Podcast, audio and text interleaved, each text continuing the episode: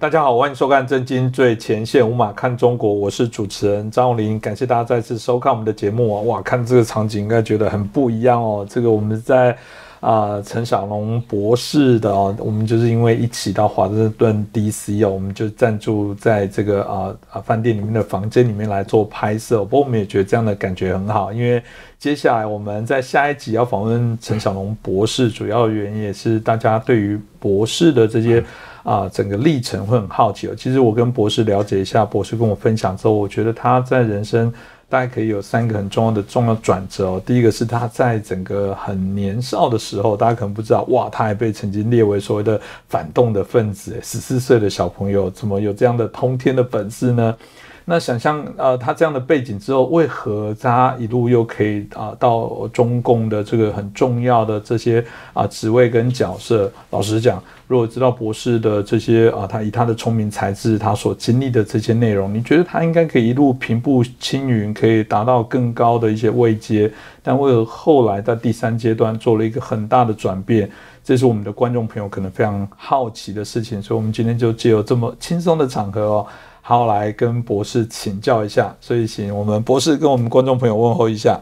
大家好，我是陈小农，嗯，大家对我大概不会陌生的哈。是，呃，今天呢要分享一些我的个人的，算是隐私，然后从此就不是了。所以老师已经把领带这个卸下心房了。我觉得透过啊小龙老师这样的一些背景，我觉得常常有时候可以把我们谈到的这些中国的议题哦看得更清晰透彻。但他能谈得清晰透彻，就源自于他自己的这一段非常特别的人生经历哦。所以老师是要不要跟我们分享一下，为什么您十四岁就被贴为反动分子？到底发生什么事情？嗯，这个事情讲起来啊，嗯，应该算是。比较难得的，嗯，就是说我在念初中的时候，我和班里同学几个算是小朋友吧，嗯，十十十一二十二三岁的样子，我们比较爱好是说装，当时没有这个更高级的收音机，就装无线电收音机。那么我的这批小朋友当中有两个人呢，他们兴趣更好，就去装了那个这个近短途的那个。短波的通信设施，嗯，像说现在的话语叫做短程报话机，嗯，就是我们都是到无线电商店去买零件，自己来组装这样子。看了很多电学方面的书，那么装了以后呢，他们两个人可以在家里面不用电话，就用这个这个短波装置，等于短波电台就可以固话机这样子。嗯，那本来是小孩子喜欢吗？好玩，但是呢。与此同时，当时就是中共要开始是推行那个毛泽东要推行文化大革命。那么我们这几个小朋友呢，都是对中共这个文化大革命的这套做法，其实心中不满的。但是我们还小嘛，也没有办法说什么系统的道理出来。然后我们就开始都不约而同开始找书看。那我所住那个环境呢，是上海的华东师范大学。嗯，就是我这几个同学基本上都是学校的。教工的小孩，嗯，因此呢，他们各家都有不同很多书，所以我们就把这些书都互相交换翻来看，就把他们爸爸们的书架全部翻个遍，嗯，所以后来什么华东师大校长啦，什么一些很著名教授家，就是我们经常翻书的地方，嗯，就他们爸爸的书全不用翻，那么这样的话，自然我们就看到很多成年人才会看到的，还有中共内部出版的书，嗯，这首先就是给我们一个很。少年的一个思维，一个很深的一个冲击，就和中共报纸上、电视上讲的完全不一样。嗯，那么坦率讲，当时我们也就这么一个认知，很浅、很蛮幼稚的。我们想知道一点不同的东西而已。但是我们不知道的是，我们的同学当中就有人密报了，先是没报给老师，那班主任也很坏。嗯。他把这件事情报告给派出所的警察了，是，对。然后派出所警察呢立案，这个案子的中国叫反革命案，嗯，就是少年反革命，嗯。但是呢，因为我们毕竟太小，才十四岁、十五岁而已，嗯，所以这个案子也也没有什么证据，我们去反反对什么人，所以呢，就放在那里了。这件事情呢。结果就是说，等到过了两年以后，这个我们那个中学就把我们这几个人全部赶到安徽农村去做农民去了。嗯，这是一种惩罚。那么后来，这个中国那个林彪的儿子曾经在一个他们写的文件里头用过这样四个字，叫做“知识青年上山下乡是变相劳改”。这个话，我们作为被迫送到农村去做农民的这些小小孩子来讲，我们体会确实是变相劳改，因为农民并不欢迎我们，因为我们也不会做种地。但是我们去了以后要分他们的两口粮吃的，所以他们并不想要我们去啊。但是回到前面讲的小反革命案件呢，就是说，我是到前几年我才突然知道说这个案件还真的在，我是有耳闻，但是我不没有人跟我来讲说你们被立案了，但我听说好像派出所警察来找过其中的谁谁，我们也被曾经集中起来交叉的审讯。嗯，当然是不是由警察来审，是由那个大学生来审这样子，当然审也审不出来。嗯，然后我的同中学同学当中，我们当中的一个人收到了当时这个上海市我们那个大学附近的一个派出所发来的一份文件，文件是关于给我们几个人反革命案件的平反通知书，嗯，然后说谁谁包括我。我我名字印在上边，然后说你们那个案件现在撤销，特此通知，没有说他们做错啊，只是说现在不算，根本跟你们不算这笔账了。嗯，那么我没有收到这份通知，可能因为当时我已经到北京念念大学去了，他们找不到我，所以就通知没有发出发给我，但是我才知道这件事，所以等于说我到后来我才知道，我人生当中这个十四岁的时候。在中初初二这个时候就已经变成共产党的黑名单上人了。当然，实际上被赶到农村去做农民，呃，这个人生经历呢，等于说是让我们彻底的重新认识中国。嗯，因为在城市居住、成长、长大的小孩，一般来讲，你不会想去体验农村的最艰苦的生活。那我们去的地方。是安徽的合肥市的东面一个县叫肥东县，嗯，算合肥，现在是合肥市的郊区县，嗯，那么条件呢不算太差，但是当地的农民一年到头都有一段时间是饿肚子的，吃不饱。嗯，我到农村去以后，给我第一件印象深刻的是一个小小的事情，就是说，我住的是一个三间很完整的这个草顶的大房子。里面空空的，没有人住，然后在旁边搭一间小房子给我一个人住。那么第一年的时候，我就发现说，农村的农民跟我同龄的那些青年人，晚上绝对不会进我的那个小房间的门。我怎么样请他们进来，拉都拉不进来。一直到一年以后，他们才告诉我实话，说为什么？原因是他们认为我住的房子是有鬼的。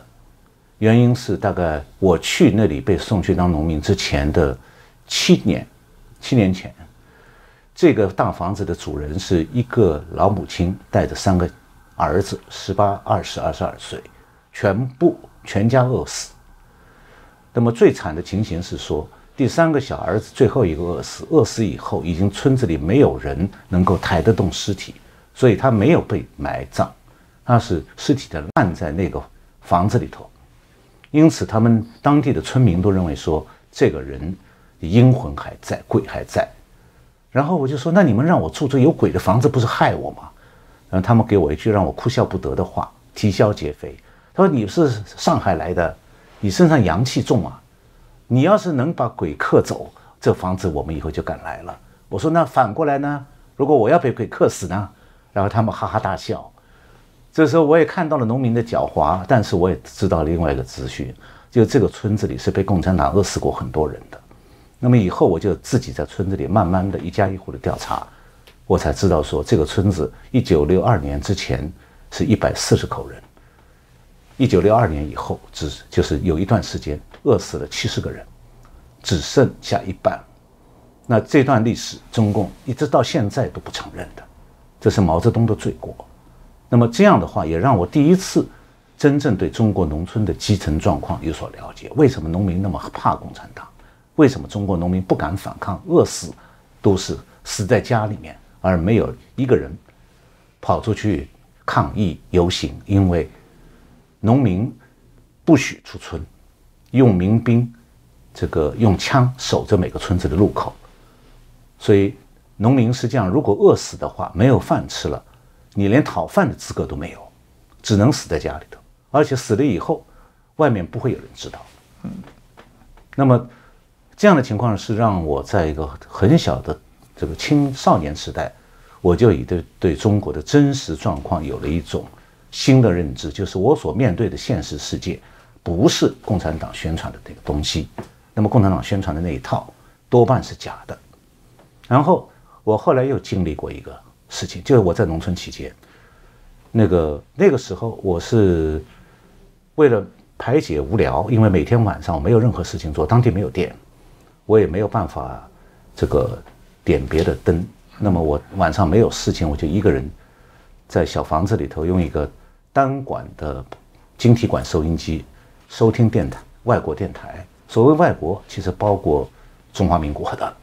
所以我当时对这个中国境外的几个电台，用我的小收音机能收到的。我都非常熟悉，因为天天都听，每天晚上我的娱乐时间就是听这些电台。嗯，那么其中有现在的央广，就中央广播电台、自由中国之声，是我非常熟的台。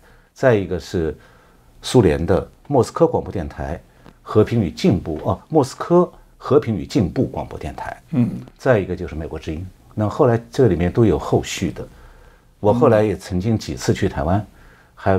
被邀请到这个央广的 节目去，我跟他们讲，我说我可是你们的老听众，几十年了，几十年前的事情了，他们都哈哈大笑。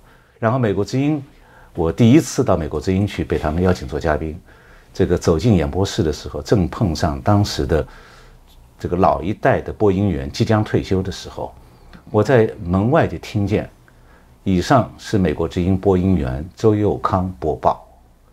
我听到这个名字马上就很激动，原因是他就是我在中国安徽乡村里面每天晚上听的节目的播音人，然后我就跟他自我介绍，说我是你的老听众，然后他说那真的不容易，他说我知道有很多人听，但是听众能到这里来的，我你是我遇到的第一个，那么这也说明这个收听这些台，我的。资讯来源就完全不一样，所以我的眼界打开了，我有了窗子。那么很多事情我其实都通过这个台收到的。比方讲，呃，一九九七一年九月十三号，林彪宣称死，被中共宣称死亡，呃，飞机坠落在蒙古。中共内部传达这个消息，就是在军军以上干部里边传达是一个星期以后，我是两天以后就知道了。嗯原因是我一九七一年九月十五号我就知道了，那一天，苏联的广播电台播了，说有一架中国军用飞机坠毁在蒙古，他们派了克格勃去现场验尸，其中有一句话，我记得印象非常深，现场那个死亡者最高年龄四十岁，因为当时克格勃并不知道中共要怎么编这个故事，所以他就按实况来介绍了。最高年龄四十岁的含义是说林彪不在飞机上，但是直到今天，中共颁发的文件对中国民众编的故事都说林彪是在那个飞机上，是要逃到蒙古去，因此坠机死亡。事实上，苏联早期是说没有那个林彪在飞机上的，也就是说林彪是在中北京或者中国其他地方被谋杀的。像这样的事情，也是再一次震惊了我。让我想到说，中国怎么那么黑呀？共产党统治，不光是我在农村看到这么黑，黑到说农民家里很多人一家死绝了，没有人敢出来说这个话，因为说了他们就会和我小时候在少年时代一样变成反革命。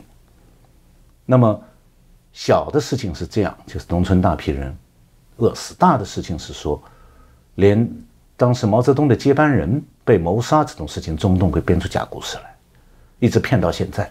嗯，是，其实老师刚刚提到这个年轻的这一段，大家可以想象哦，这个听起来，这光是从这一段就开始会根深蒂固的认为中共就是一个黑，就是骗。可大家很难想象那个转折是，嗯，老师你怎么会进到中共里面去任教呢？这个很难想象，这个转折是发生了什么事情呢？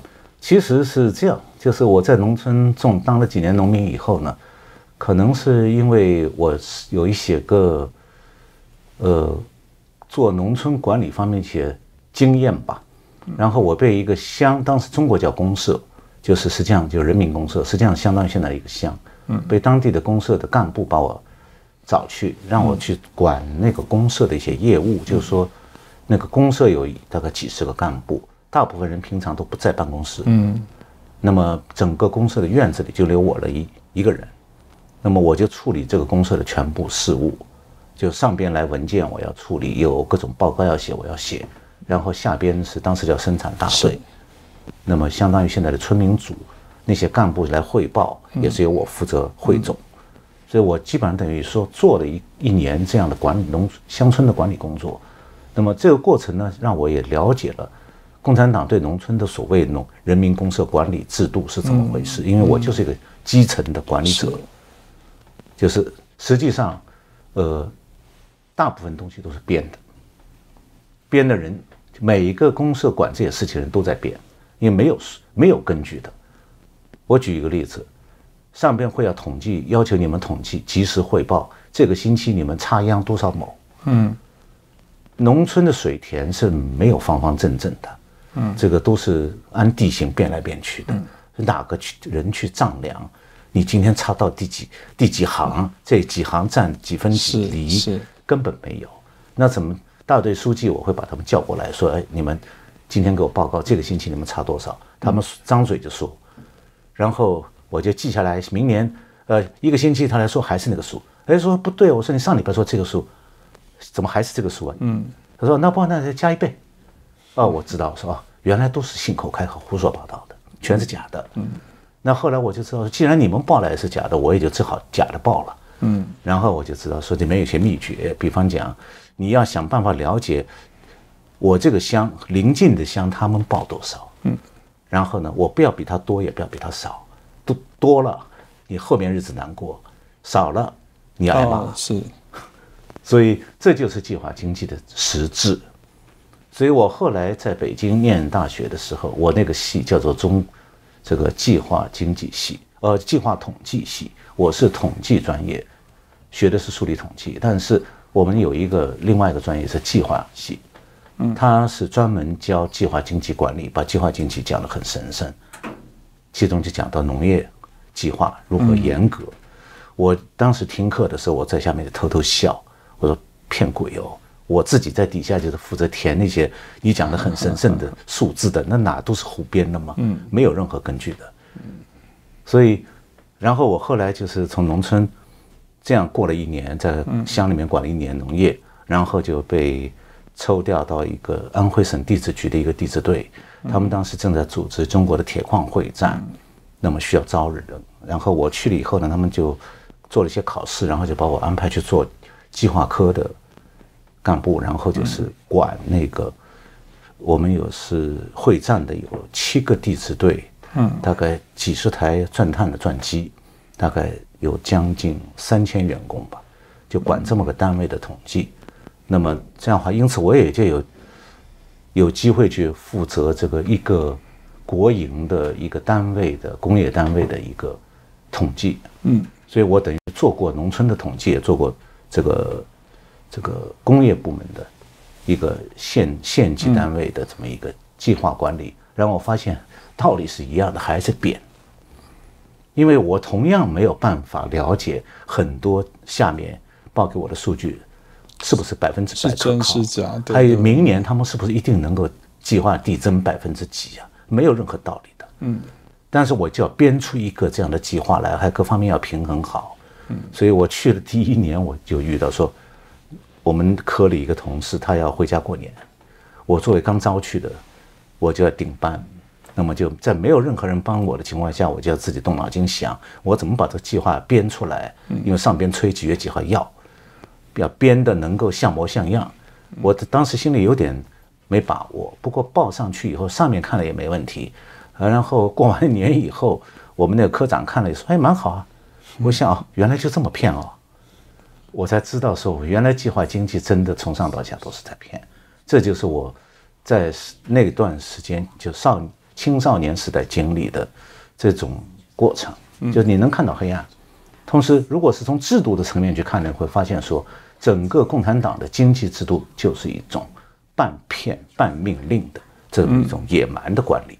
嗯。所以老师刚刚提到了，就是说，当然知道了这一贯的一些历程片，但大家就很好奇说，那为什么老师最后还会进到中共的体制里面？除了刚刚一个机缘以外，老师说可再进入，可不再进入，因为这毕竟有可能被挑选，有可能是争取的。我很好奇，那个最后进入到中共的一个比较高层的体系，这个脉络的原因。呃，这个故事也是听起来，可能台湾的观众朋友们听起来不太有趣哈。但是呢，如果是大陆的听众听了以后，可能会比较有有一些感受。就是说，我那一代人因为是在毛泽东时代是小孩子嘛，那么自然的话，对这个就是北京发生的什么事情，大家有兴趣。天朝，这天天朝吧，也是皇帝的那宫殿里头有什么事情，这还是一般的好奇。但在林彪的事情上，我刚才有讲到。我知道的真相和共产党编的故事完全是两码事，就是我可以知道毛泽东在编假话骗全中国全世界人，那么这样的话我就有一个兴趣说，这个哎北京到底是怎么样的？虽然我好像听起来一个基层的一个小小的一个民众一份子，你怎么会有那么多想法？我的想法其实来源蛮简单，就是。一九七五年的时候，我被派我们那个地质队派到广西去招一个我们员一个技术员的儿子，他在广西的那个桂林附近，白崇禧的家乡那里。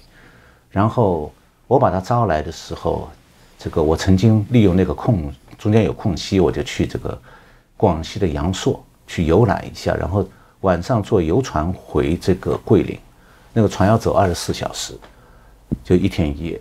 然后在船上只有两个游客，我和另外一个北京来的，就北京粮食局的一个小青年，跟我干差不多的年龄，他也是出差。嗯，那么我们两人在船上没有事，晚上就听他俩聊天，结果他聊天聊的内容一下子把我胃口吊起来了。他跟我讲的就是当时在北京传的很多的，就是洪都女皇的故事。嗯，就是江青约见了这个美国的一位这个。女学者叫维克特，嗯，然后跟他讲了很多江青的私人的故事，然后维克特呢就出了一本书叫《红都女皇》。是，那维克特呢其实，呃，是美国的一个学者，呃，我就不再讲她的当时的丈夫了。嗯，那么这个这本书出来以后，在中国引起了很大的震动，大家会发现说这本书批发披露了很多老百姓不知道真相，那么就引起更多对江青的不满。再加上文革造成了很多嗯困难，整个经济的全面困难，所以中国人对文化革命的严重不满都发泄到江青这些人身上。嗯，然后他就跟我讲了很多北京人对江青他们的不满。嗯，实际上是北京的干部阶层，这个中央政府的干部阶层普遍不满。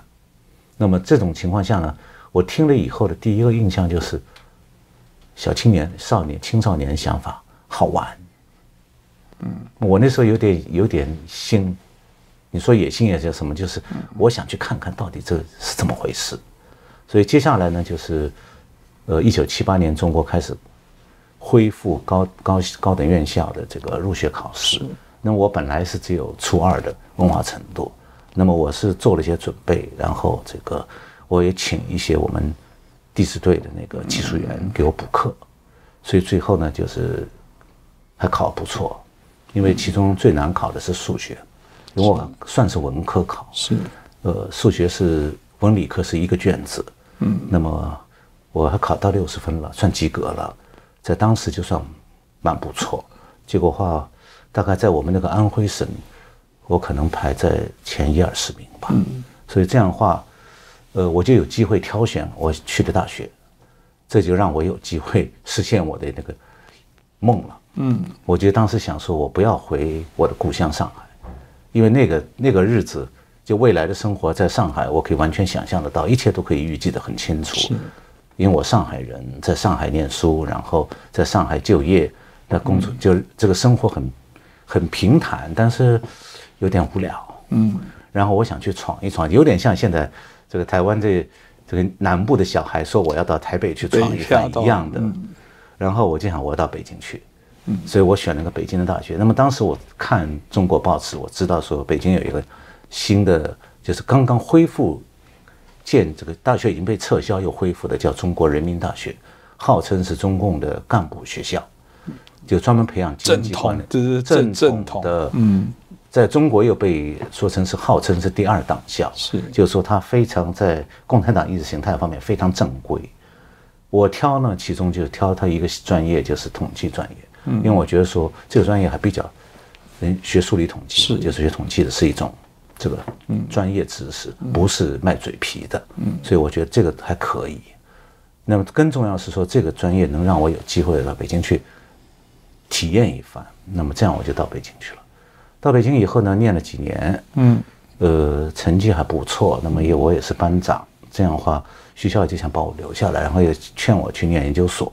所以这样的话，我就是本科还没有毕业，我就按要求考了研究生，就变成研究所了。研究所学生是就是四年本科念完，接下来有三年研究所。那么在这个过程中呢，也经历一些事情，就是说，呃，中国经济体制改革开始了，嗯，然后赵子阳开始建智库，我的一些同学参加了那个智库的工作。他们参加这些智库的工作以后呢，就其实就是农村做基本调查，嗯，然后他们跟我讲，他们的农村了解了现在农村民在这个取消人民公社以后。生产有多大的恢复，对他们来讲都是没有去过农村的，所以很新鲜。但是对我来讲，我一听说啊这些故事，我不用去调查，我全知道，因为我我在农村经历经历过这些事情，我也管过这些农民，我知道说他们真正想要什么，他们不要人民公社，他们要自自由经济，要自己的田自己种，要把田给他。那么这种状况下呢，这个。我当时觉得说这是一个很好的方向，就是中国这种制度那么黑，计划经济也那么坏，嗯，那么黑，霸蛮，毫无道理，在基层就是胡编乱造，嗯，往上欺骗。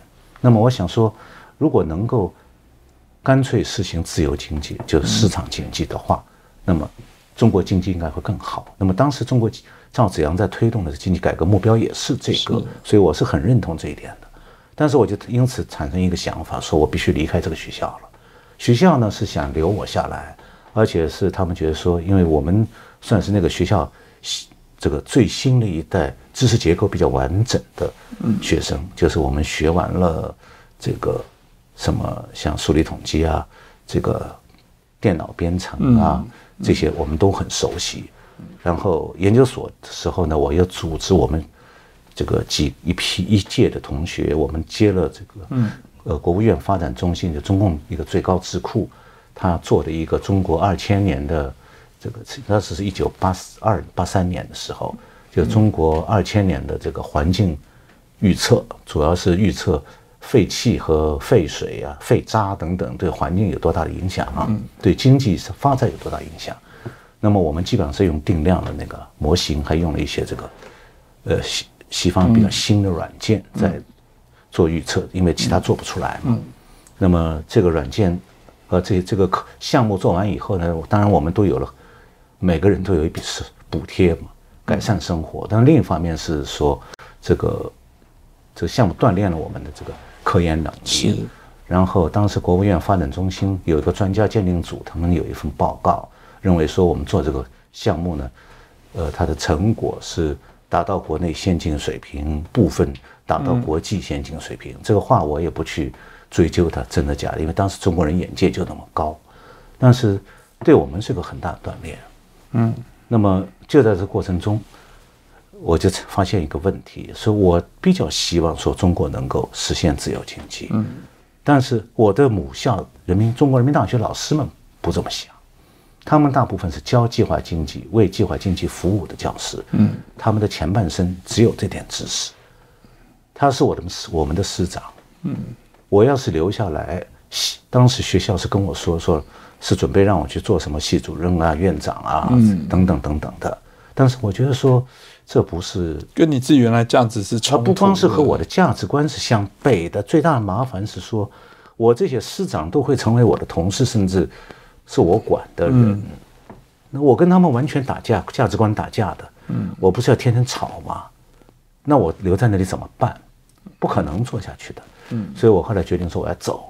就然后发现说，我来走也走不掉，因为当时中国的制度是说学校不不放你，你是学校的研究所学生，没有就业自由的。嗯，学校放你，你才可以走，不放你，你走他不给你这个开介绍信，不给你转走你的档案，你就没办法走。嗯，那么当时系主任专门跟我讲了这么一句话，说我们不放你走不了的。结果我当时年轻气盛，我也回了一句嘴，我说那我会找到让你们放的人，然后我就开始去找。是一开始找了国务院发展中心，他们倒是很信任我，说我们派人事处长去要，结果去人民大学去要的时候，人家说不行，你们级别太低，跟我们平级的，你们哪有资格来逼我们放人？嗯，结果他们说那我们都没办法了。然后这时候听说这个全国人大常委会，就中国四个最高权力机关，宪法里写的国家最高权力机关，就相当于现在立法院，可能比立法院还地位高。那么他们刚刚建了一个研究室，嗯，没有人，只有正副三个主任。那么他们在招人，招的人要求是名校的研究所，研究所的硕士。那么正好我要毕业了，我就跑去应聘，或者说是这个面试。然后面试的人呢是有一个是后来《人民日报》海外版的总编，叫张虎生，还有一个是邓荣。嗯，邓荣就是邓小平的小女儿，在中国很有名的。他是真实身份是解放军，呃，总政对外联络部，就是总总政的情报情报第二情报部门的嗯研究局的局长。他被派到人大常委会去，军衔是大校，领的是军方工资。实际上，他被派到人大常委会一个重要任务是监视人大常委会的委员长彭真的。嗯，所以他在那里地位很高。嗯，没有人敢惹他。嗯，那么正好是他来面试。然后他听我介绍一下情况，看看我的状况以后说：“哎，那蛮好，我们就要你。”我说：“恐怕不容易的，我找你们也是有原因。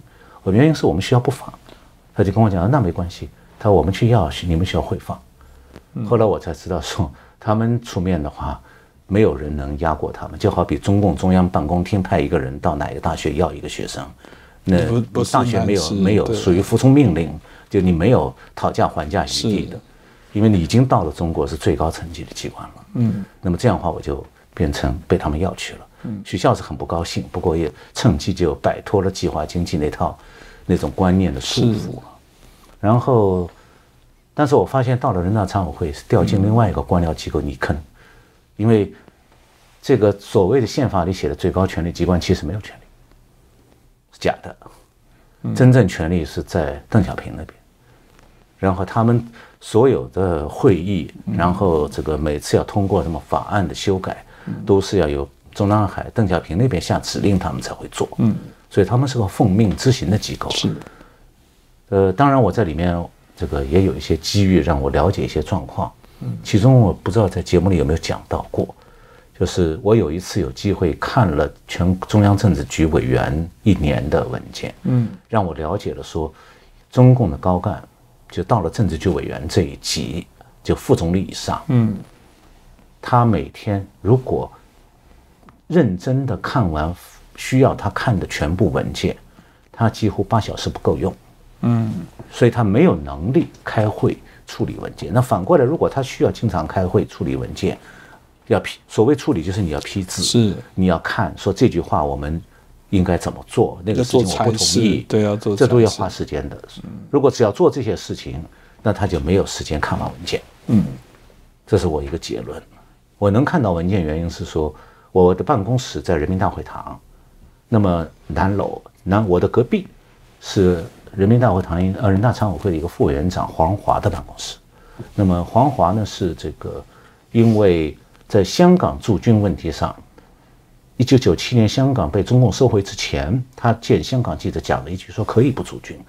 这一句话把邓小平惹得大怒，然后一也是一句话，他就完蛋了。邓小平说：“你回家休息去。”结果从此他在隔壁那个办公室就不能打开了，他不能来，因为有命令让他回家休息的，讲错话了。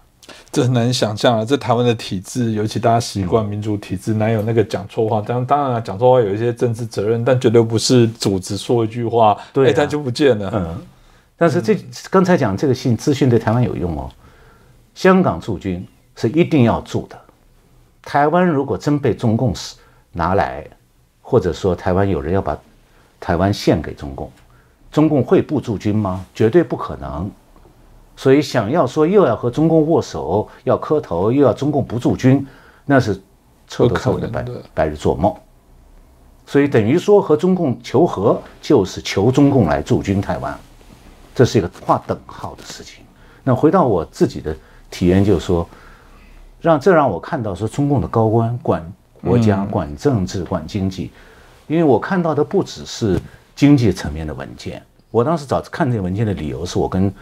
邓荣说：“我说我们的资料是刚建里面没有，完全没有资资料储备。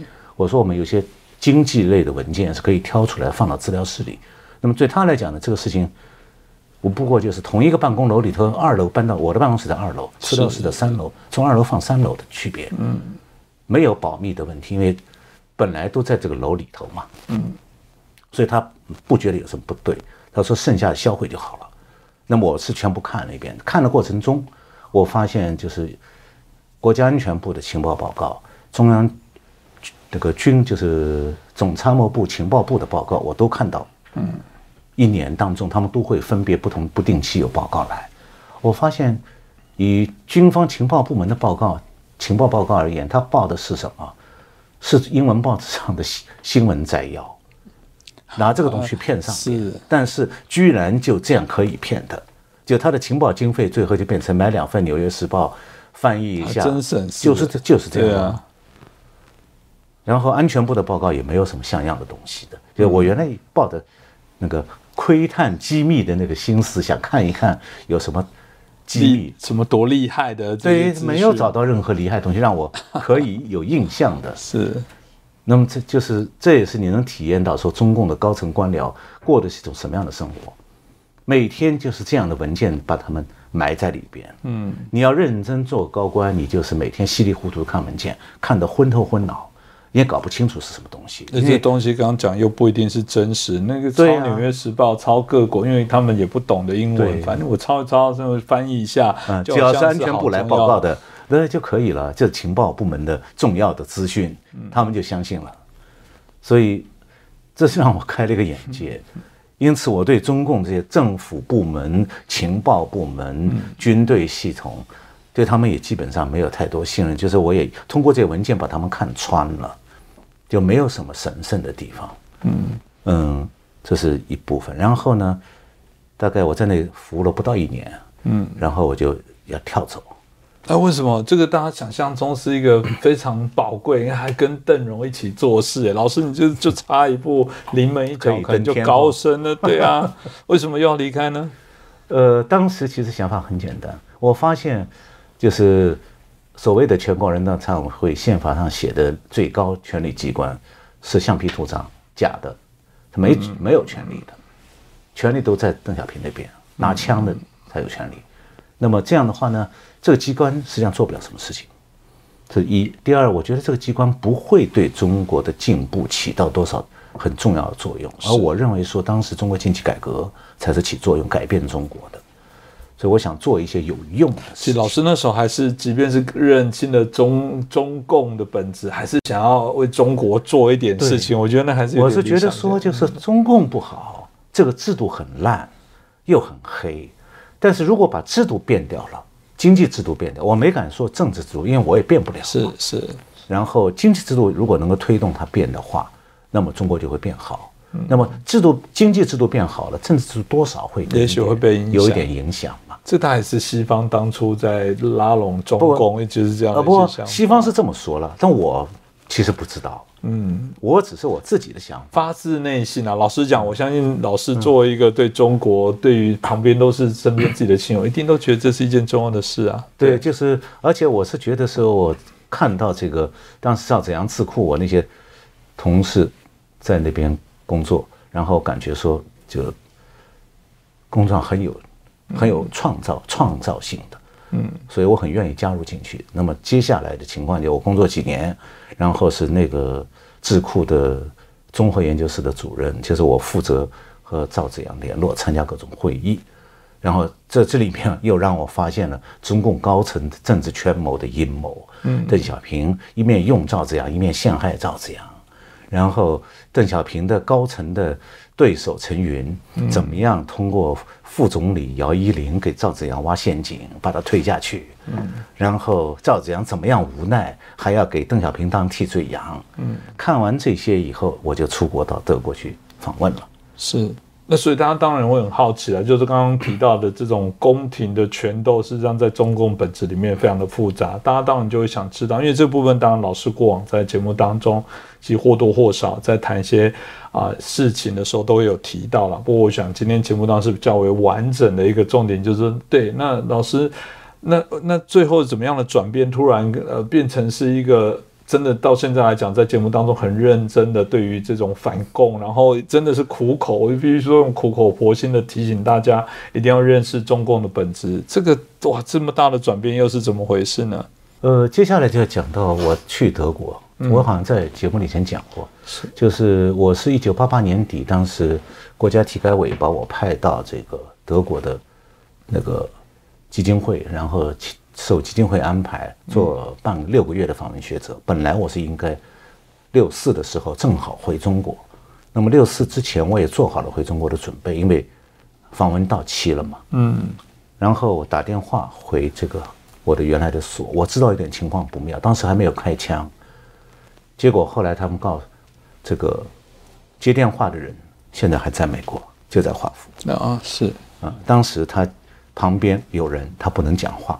他就接了电话，讲了四个字：“坚守岗位。”这个话在中国听起来很普通，就是说你在，这感觉是只是提醒你要好好安分守己，在岗位上随时待命做好不光是这个，就是你现在在干什么你就干什么，嗯，不要在这个到处想想东想西。那么我他很知道我六个月要到期了，嗯，我现在不是坚守岗位是回中国啊，是，但他给我讲的意思让我留在德国，不要回去。那么事后我才知道，说他当时这样讲是言不由己的。嗯，因为当时这涉及到一个中共的大秘密，就是一九八九年六四之前，嗯，中共准备开枪镇压的同时，已经找好替罪羊了，就是赵子阳，而且给他提安了一个罪名：美国中央情报局间谍。那么这个罪名是，这个线索是说报赵子阳的政治秘书是鲍同，然后鲍同呢通过我们所这个。经济体制改革研究所，我就是那个综合室主任和他们联系的，然后就通到我，嗯，从我再通到我们这个所的其他人，哇，然后我们所又接受美国富商叫去索罗斯的一个基金会的资助，因此而索罗斯本人是中央情报局间谍，因此赵子阳是中报局中央情报局间谍，嗯，那么为此，中国的国家安全部和公安部各派一个工作组。在开枪之前十几天，两个星期，就进驻我们那个单位。然后我打电话去的时候，那两个工作组的人就坐在电话机跟前。嗯，所以我们那个接电话的那个办公室主任，他当着他们的面，他只能讲这四个字。好在我听懂了，所以我就不能回去了。嗯，因因为事实上等于说我变成他们那个证据链里面一环了。嗯，我回去。一定是的，就是同伙，就同伙，啊不光是同伙，是要害人物。就我也是间谍啊！哦，那赵子阳是间谍，是通过我吗？那我怎么会不是间谍呢？嗯，就这样就把我安上成间谍了。那么事后我是通过各种管道，我了解到这个故事。嗯嗯。那么六四屠杀之后，我到美国芝加哥开会，那个这里面。跟我个人经历有关，但是也和中国的一些政治高层政治阴谋有关，让我看透了中共到底是什么东西。不光是六四屠杀，嗯，因为我是八九年的七月，我到芝加哥，当时开这边中国留学生都知道的一个组织，叫中国留美全美学自联，就自治联合会，不受中共控制的，独立的。他们开第一次会议，我从德国去。参加这个会，然后会上我碰到了《华盛顿邮报》一个记者，嗯，然后聊天的时候我跟他讲说，哎，我刚知道这个公安部在这个北京开的一个会上讲了一个报告，说照这样中央情报局间谍。这个女士呢是个女记者呢，很灵敏，她马上就说，哦，她说你这个消息。还有什么背景没有？我就跟她讲了一下，我说这个证所谓的证据链是怎么样的，是公安部讲给中央委员听的。嗯，中央就十三届四中全会上公安部的报告。嗯，这个都是没有公开过，因为已经变成谎言了。但是呢，报告里有提到了 Soros，他说好，他说我们去找 Soros 调查。嗯，我们来追这个故事。嗯，他说，但是我不能。当时他们这个这些媒体还算是比较坚守新闻伦理的，就是所谓 double check。要双重双重证实是，所以我们听了一讲，这个事情不能算是，嗯，算是一面之言，他还得找别人核查，有没有其他人能提供类似的资讯来源。那么结果的话，他们找到第二个人，问出来是有这么回事。接下来，他们就到，我正好从芝加哥就飞到纽约，然后他们也记者也到纽约了，嗯，找到索罗斯，嗯。索罗斯知道了这个事情，嗯，然后索罗斯在纽约找到我了，哦，是，把我叫去，他说，我听说了这个事，你知道不知道？我我当时笑，我说我当然知道，是我告诉他们的啊。然后他说，那你看我应该怎么办？我说你打算怎么办？他说我打算给邓小平写信。我说那你写什么呢？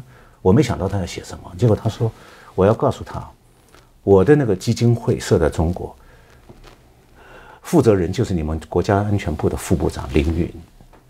你要说我是中央情报局间谍，那你们的国家安全部副部长就是间谍，因为他在管这个部门，我又不管。是，所以你等于说是中国政府的特务机构是为中央情报局服务。这个故事你们要不要编？他说我给邓小平写个信说，我是第一，我的中方负责人是你们的公安部副部长。嗯。第二，我在美国我是纳税的。我交钱养政府的，不是政府养我，我会也需要美国政府给我发一笔薪水嘛？嗯，他说，如果我是这封信交给中国大使馆，让他们转给邓小平，如果邓小平你认为需要讲这个故事，我可以把这一切全部披露。嗯，如果你不想讲了，希望这个故事就到此，is over。嗯，那么邓小平选择的是索罗斯提供的第二个建议，把这个事情扔一边去了。嗯。那么赵子阳因此就脱离中央情报局间谍的嫌疑了。这件事情从头到尾连赵子阳本人都不清楚，跟我在美国做找索罗斯谈的这件事情有关的。因为我看了赵子阳生前的回忆，他都不知道这个海外还发生过这么一段故事。嗯，那么这件事情对我个人来讲，就让我看得非常清楚。不光是说共产党开枪镇压之前，他的高层的拳头有多黑。我还看到说，他们把赵子阳坑害了，把学生杀掉，然后陷害赵子阳的手段有多么卑鄙。嗯，因为我自己很清楚，我我跟中央情报局什么关系都没有，我根本不知道是怎么回事，情是完全的乱编的。但我也因此知道，我在中国当时很红哈，实际上我也被国家全部在监控当中，就是这就是一个中国的真实状况。嗯。就没有人能够摆脱共产党魔爪的控制，所以我这样的话，我就发现说，从经济制度和政治制度来讲的话，这个政权你不变他的制度，你没有办法让这个政权结束他的控制，而这个政权不结束他的控制，中国这个国家是不会真的真的有希望的。所以我从这个角度出发，我开始觉得说我在海外我要多做一些事情。那么我最早是参加了一个在巴黎的。叫做民主中国阵线的一个民运团体，当时我记得台湾的立法委员康英祥还一起参加这个活，嗯，成立仪式。然后接下来就是我就组织了一个国际会议，在东柏林召开。当时东德这个还没有完全解体，但是刚刚过了柏林墙，就东德开放了。嗯，然后我们那边请来的有苏联的，苏联还在哦。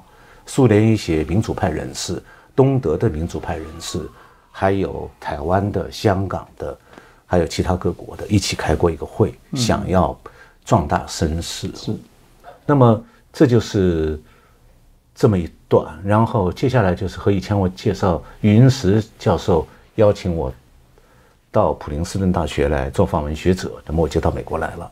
来了以后呢，接下来我就像我们在上一集时也提到，教授后来到普林斯顿的这些事情。我就是我在普林斯顿念书，其实故事已经讲过了。嗯，呃，前两天我们采访的时候也讲到，是就是这样的话，我就在普林斯顿念书就留下来了。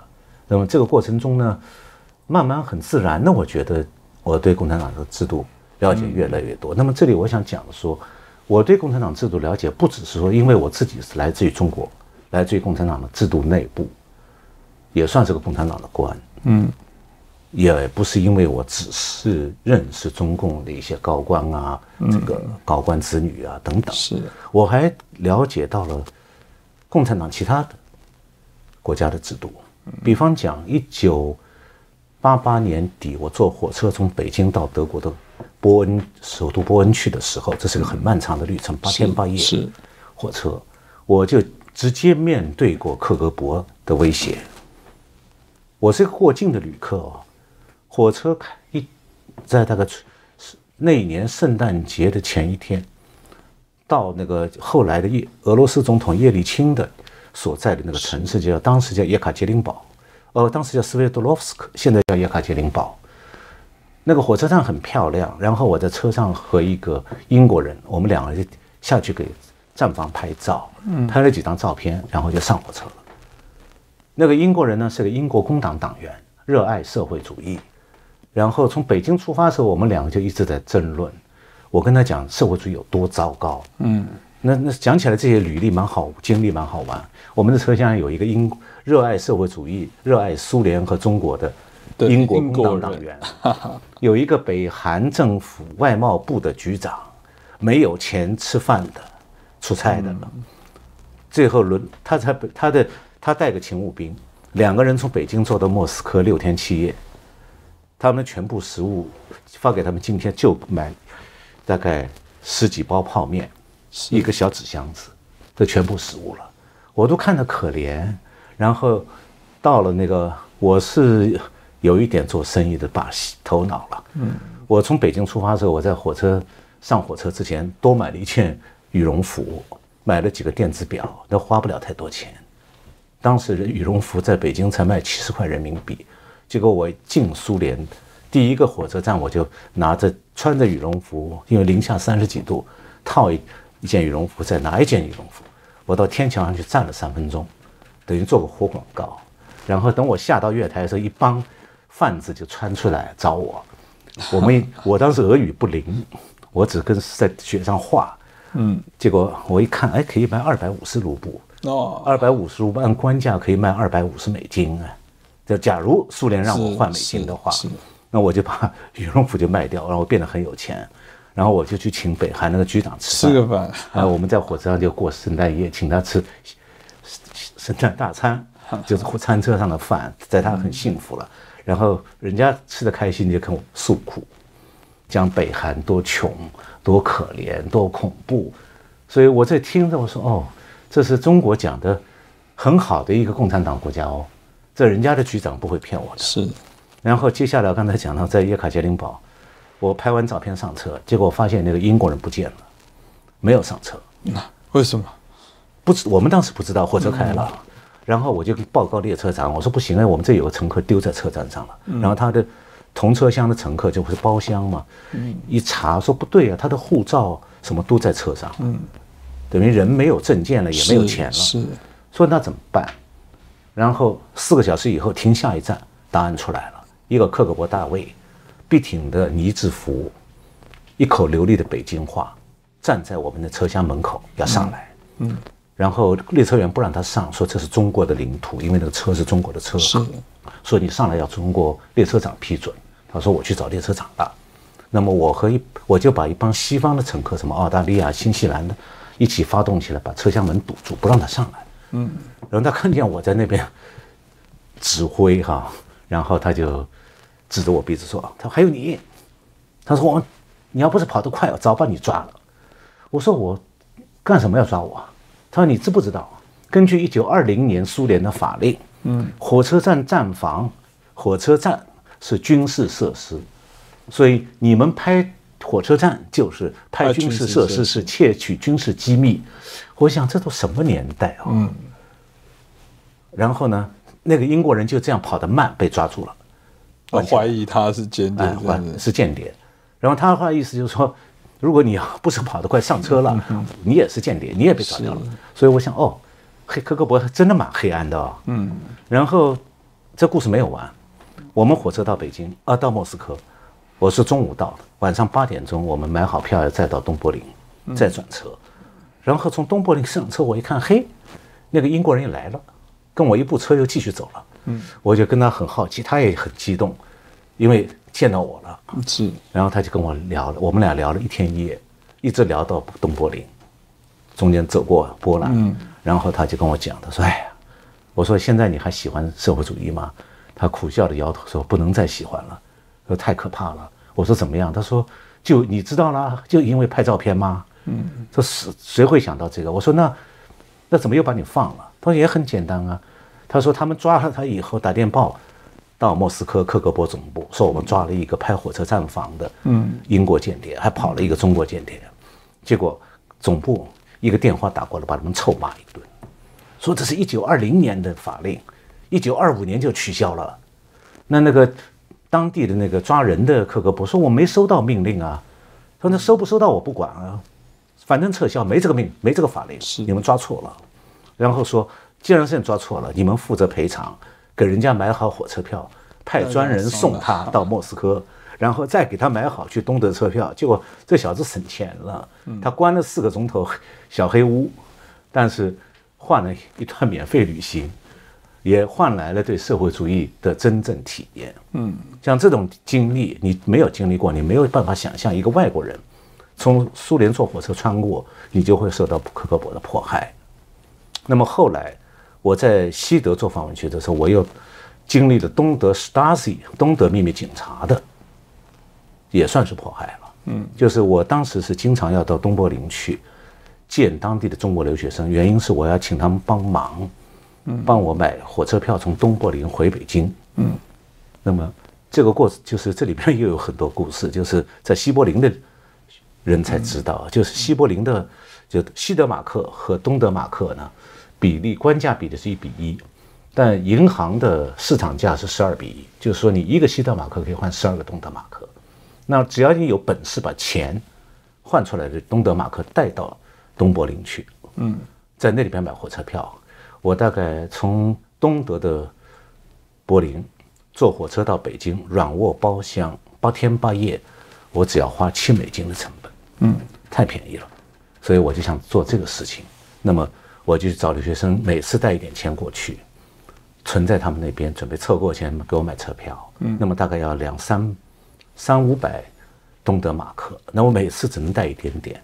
嗯，东德的海关是对入境的人全部搜身的，从头发搜到鞋子，怕的就是你们带钱，因为知道你海关外边那个，因为是坐捷运就可以到东德。然后我带了货钱过去，我就经常人要过去嘛。是，有一天我和一个东德留学生在他的宿舍里聊，就是中国留学生在东德宿舍大学聊天，然后进来一个东德的人，嗯，坐在那听我们的话。我这个留学生，中国留学生马上脸色就变了，不说话了，然后跟我使使眼色，我们出去聊散散步。我就跟他出来，他才告诉我说，这又是 Stasi 秘密警察。是，哎，我说他怎么可以不敲门就进来啊？他说去东德有规定的，他们有权不敲门。有权坐在你那旁边监听。嗯，我说那听得懂吗？他说他专门受过中文训练，听得懂。嗯，就是专门来听我们两个讲话的。因为我是从西边过来的，是资本主义那边过来的，是，所以他要监控的人是我。嗯，那么我就知道说啊，这里面还有其他，比方讲，我曾经被一个东德的高级研究人员邀请到他家里去私下谈话，他跟我交底。东德经济学家对给高层的报告是什么？那个过程跟秘密接头一样。我是要到他们某几月几号几点几分到某某个街角的拐角捷运站出来，看到有一辆车牌是什么的小车子，然后我要在那边等他。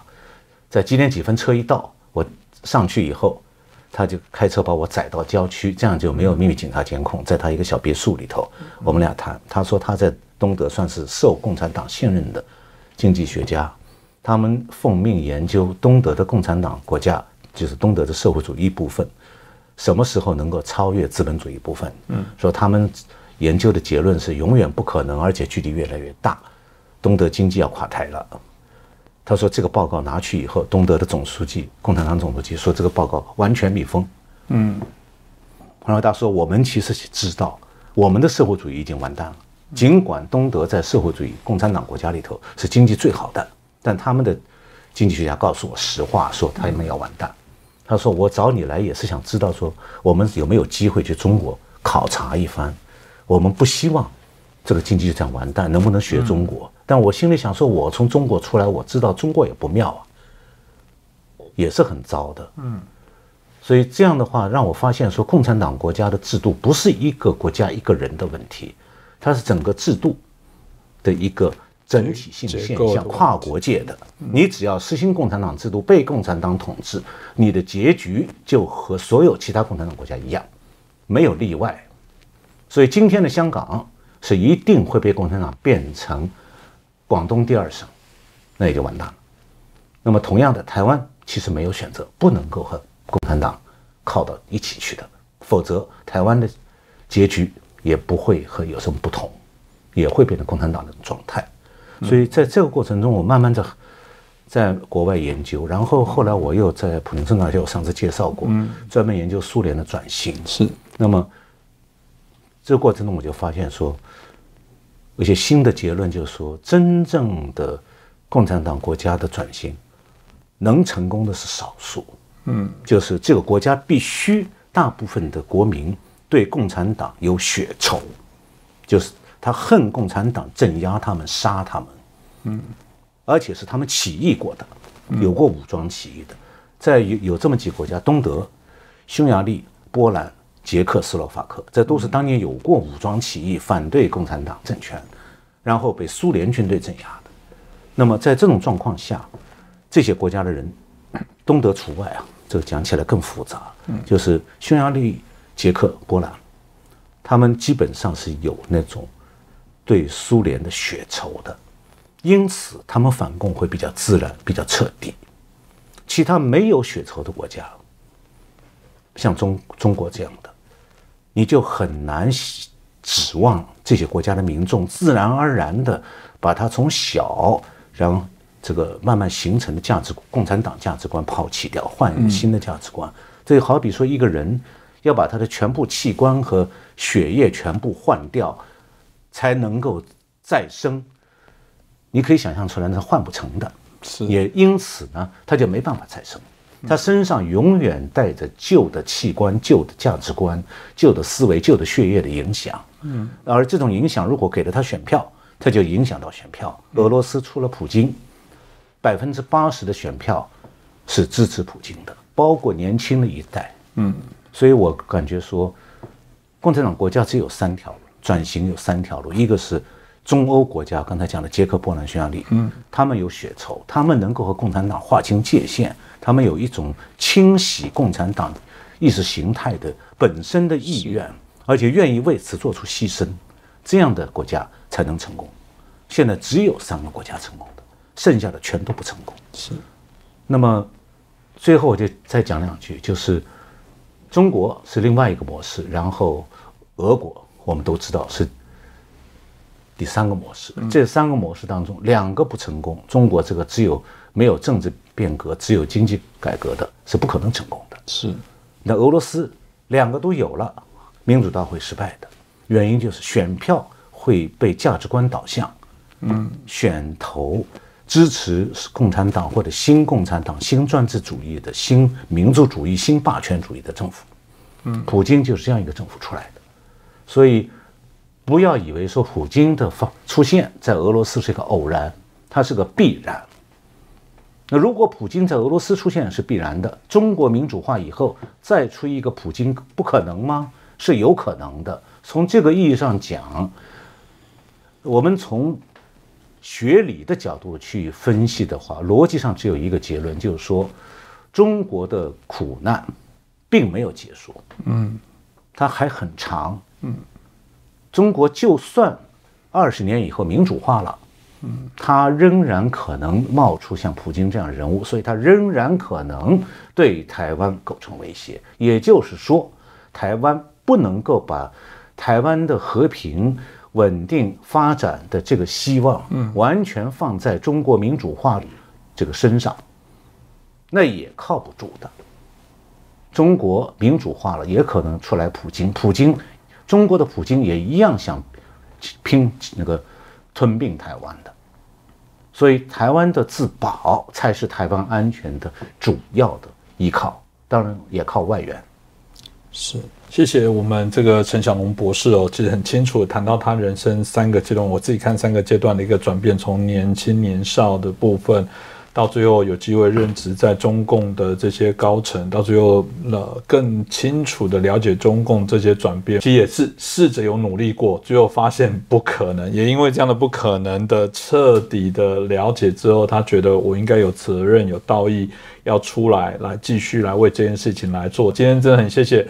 哦我们小龙博士哦，啊，透过他自己的人生经验的这样的一些分享，我想也可以给大家许多的一些重要的一些资讯跟参考。那就再次感谢陈博士，也感谢大家收看。同样喜欢我们这一集，欢迎帮我们转传、按赞、分享，然后给更多的朋友。那也谢谢大家支持我们真心最前线。我们这一集的啊一系列的美国新的活动，我们都希望给大家有一个不同的感受。谢谢大家，谢谢，谢谢洪明兄，谢谢观众朋友收看。